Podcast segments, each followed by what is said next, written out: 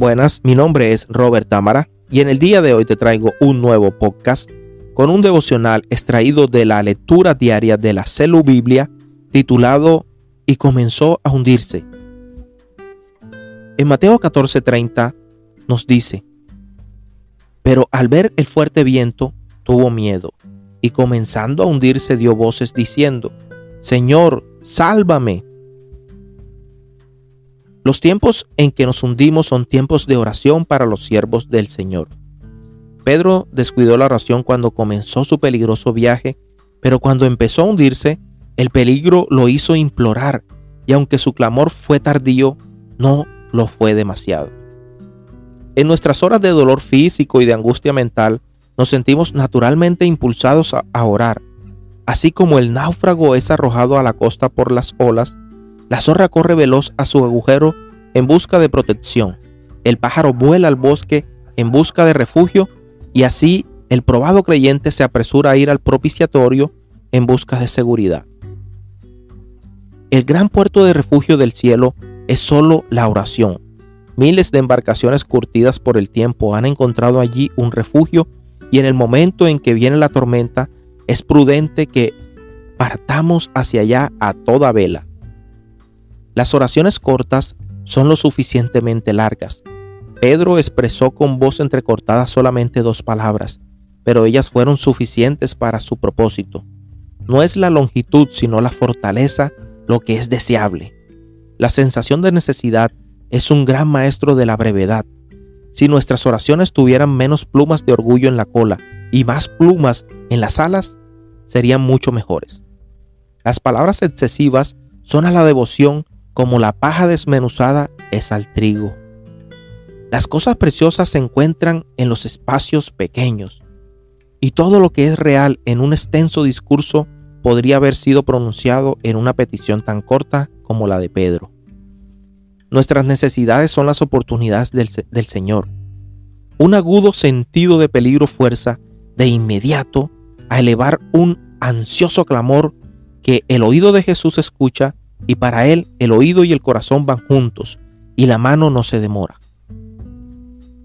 En el último momento hacemos un llamado a nuestro Maestro y su mano rápidamente recompensa nuestra demora con la acción inmediata y eficaz.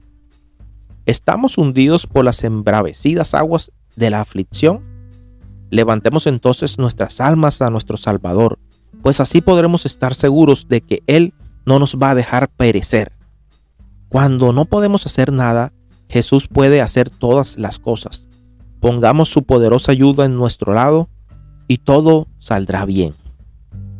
Bueno, mis hermanos, qué hermosa palabra la del día de hoy, donde el Señor nos vuelve y nos recalca, nos enseña que Él siempre va a estar allí presto a nuestra ayuda siempre va a estar allí brindándonos su mano. Eh, así nosotros, como le sucedió a Pedro, que en esta historia donde Jesús camina sobre el agua y se les aparece en esa embarcación donde había una gran tormenta y los discípulos no lo reconocían, decían que era un fantasma, creían que era un fantasma.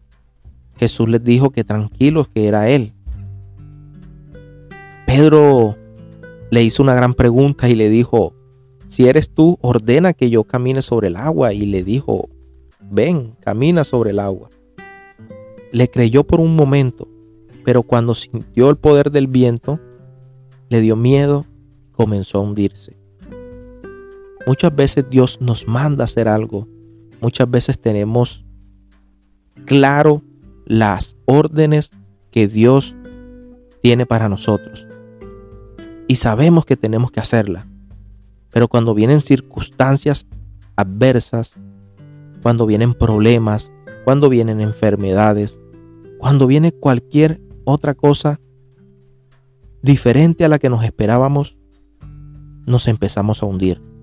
Dejamos de creer en el Señor. Hoy te invito a que tengas tu fe intacta, a que tu fe cada día aumente más en el Señor, a que le puedas creer cada día más y así no te hundirás. No lo vas a hacer porque Dios siempre va a estar de nuestro lado. Bueno, mis hermanos, espero que este devocional haya llegado a tu espíritu, a tu alma y a tu corazón. Y con el favor de Dios nos encontramos en un próximo podcast. Bendiciones a todos.